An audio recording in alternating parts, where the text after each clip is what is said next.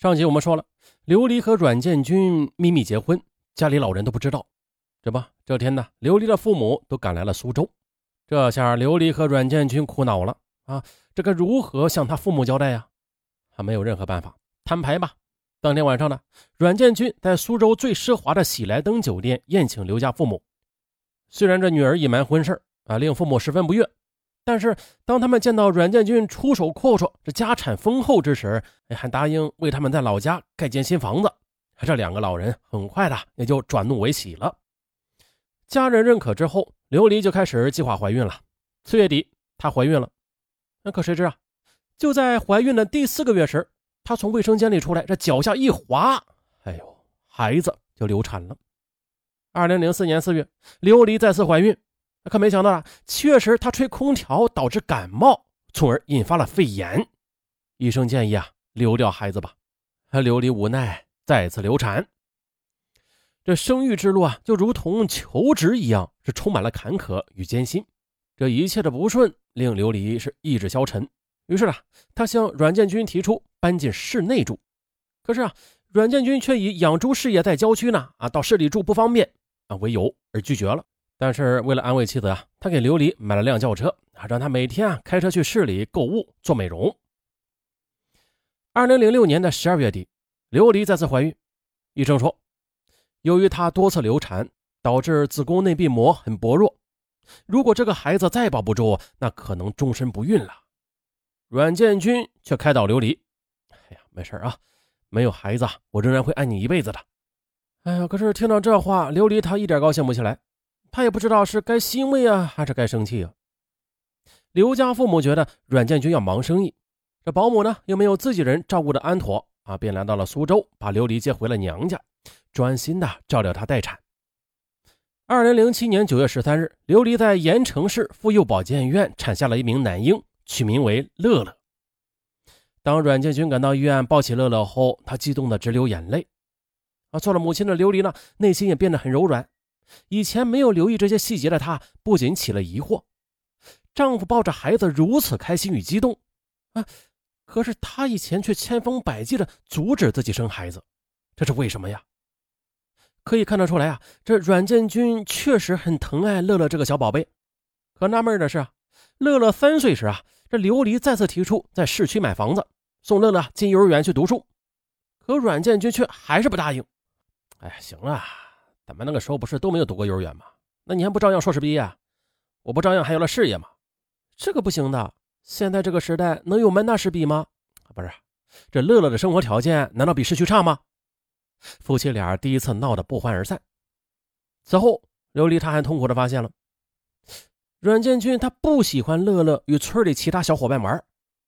琉璃她联想，丈夫不愿意去市区住，不喜欢自己与同学朋友来往。如今又不让乐乐与小伙伴玩哎呀，他究竟是孤僻啊，还是怎么了？可是平日吧，看他与人做生意，并不孤僻的。那他到底是在躲避着什么呀？一天呢，琉璃带着乐乐从苏州游乐园回来，乐乐扬着小脑袋问阮建军：“为什么他没有亲戚？”阮建军一下子火了，质问琉璃对乐乐说了些什么呀？琉璃感到委屈：“我没有。”乐乐可能是看到其他小朋友是爷爷奶奶带着他们出去玩的，所以才问你这个问题。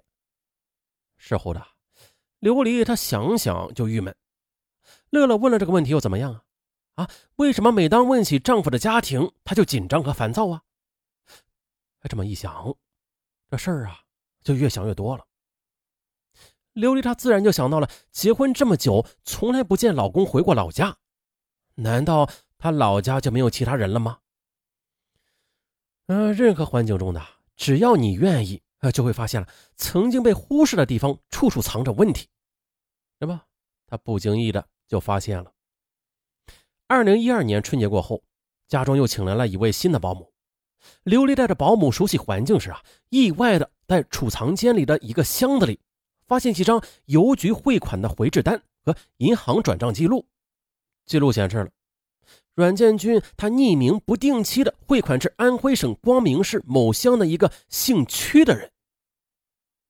刘丽觉得阮建军的背后肯定是深藏着一个巨大的秘密的。她没有声张，只暗自观察着丈夫。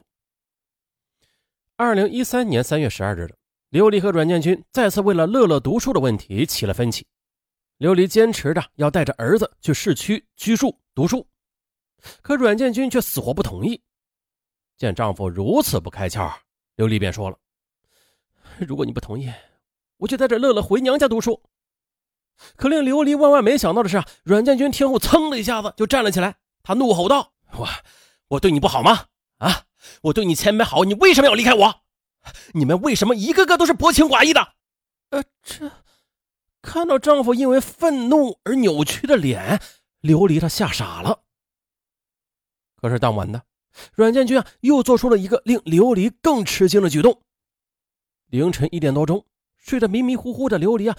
他听到了阮建军恶狠狠地说：“你要是离开我，我我就杀了你。”琉璃吓得魂飞魄散呢，慌忙中打开了灯，这才看清楚，满头大汗的丈夫他是在说梦话呢。事后呢，琉璃也不敢将这一幕跟阮建军说，可是他的内心却是波涛汹涌。他将所有的蛛丝马迹拼凑在一起，不由得打了个寒战。莫非这阮建军在老家里犯过什么事儿啊？比如杀过人，这是逃到苏州来的？这个推测让琉璃很害怕。可是啊，他也想弄明白的，不想被一辈子蒙在鼓中。思来想去，他决定了采取诈问的方式，逼他说出心中的秘密。四月十九日深夜，他终于的鼓足了勇气，将熟睡的阮建军猛然的就摇醒了。待他睁开眼睛的一刻，突然冷冷的逼问：“你为什么要害死你的妻子？”阮建军明显的全身一阵痉挛，他颤声的问：“你你是怎么知道的？”可琉璃却强作镇定：“你不要瞒我，我什么都知道了。”阮建军立马的爬起来呀，跪在琉璃面前，将这一切的经过和盘托出。原来阮建军的真名叫屈海峰。他呢，是一九六四年六月二十日出生在安徽省光明市明东乡的某村。一九八七年，经人介绍，与应山村的漂亮姑娘周荣华恋爱了。周荣华呢，从小丧父，是母亲拉扯长大的。在他的资助下，周家盖起了新房子。岂料的啊，一九九零年的，当他提出迎娶周荣华时，周荣华的母亲却提出了要两万元的彩礼。可是他家的积蓄啊，全部的给女友家盖了新房子。已经没有钱了。这周荣华的母亲见状啊，便将女儿许配给了村里的另外一户有钱人家。一九九零年十月三十一日的，他来到周家索要盖房子的钱，啊，与周家母女发生了争执。这一气之下，他将周家母女都给杀害了。随后呢，他就辗转数地，匿名打工。一九九二年，他逃到了苏州，又通过关系啊，以阮建军的名字办理了身份证。这就是全部的经过了。说到这里，曲海峰放声大哭啊，求琉璃原谅，并且求他保守秘密。这么多年里，我每天都是心惊胆战的过日子。不管怎么样，我是真心爱你了，对不对？琉璃他流着眼泪就答应了。然而，这此后一连几天呢，琉璃却无法睡眠，恐惧时刻充满着全身。他害怕曲海峰随时会杀他灭口。直到二零一三年的四月底了。她这才鼓起勇气啊，将丈夫的故事打电话告诉了父亲。父亲听后惊急地说：“哎呀，这事到如今呐，看来我们只有选择报警了。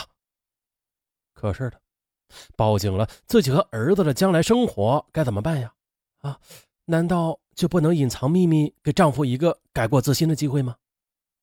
可是如果不报警，那以后啥时一不小心把丈夫给惹怒了，他再杀人灭口，哎呦，那该怎么办呀？”琉璃陷入痛苦的抉择中，可也就在这时候啊，她就像是昏睡了十几年的植物人般，猛地就苏醒了过来。自己找工作不顺利，在卫生间里摔跤和吹空调感冒而导致多次流产，啊，手提包和手机又多次的莫名其妙的失踪。这一切的一切，原来都是丈夫做了手脚，他就是为了看牢她、拴住她才这么做的。这么一想，琉璃大惊失色。差点就精神失常，不，这个男人太阴险了。最终，琉璃打电话报了警。二零一三年五月五日，警方将曲海峰抓获。在得知是琉璃告发了自己之后，曲海峰表示不恨他，相反的，对他只有愧疚。我呢是真心爱他的，我害怕他会离开我，所以我不愿意让他出去工作，我不愿意他与其他人有来往，我对不起他。再说琉璃吧，琉璃他亲自对记者说过，爱上一个人，爱上的是一种生活方式。我可以从阮建军的情感生活中全身而退，可是呢，我却退不出他给我的衣食无忧的生活状态。没有他的日子，我也不知道该怎么活下去。好了，本期案件不大啊，不用留言说这是大案吗？它反映了一个问题啊，对于女人而言吧，被劫财劫色。不可怕，可怕的是被劫去了生存的能力。那琉璃，她作为一个硕士毕业生啊，在那个年代，这属于高学历了吧？可是她却依附于不知底细的丈夫，啊，逐渐的失去了生存的能力，被社会淘汰。然不算呢，当她得知丈夫是杀人凶手的时候啊，竟因为失去他将无法面对生存而犹豫了。啊，其情可悲可叹啊！虽然说只要愿意吧，啊，什么时候开始都不晚。那这句话是鼓励我们任何时候都不要放弃，是积极向上的。但是啊，这时光残忍呐，啊，你该开始的时候没有开始，而时过境迁，啊，再开始时这成本那就太高了，尤其是成长这件事。好了，本期案件到此结束，咱们下期再见，拜拜。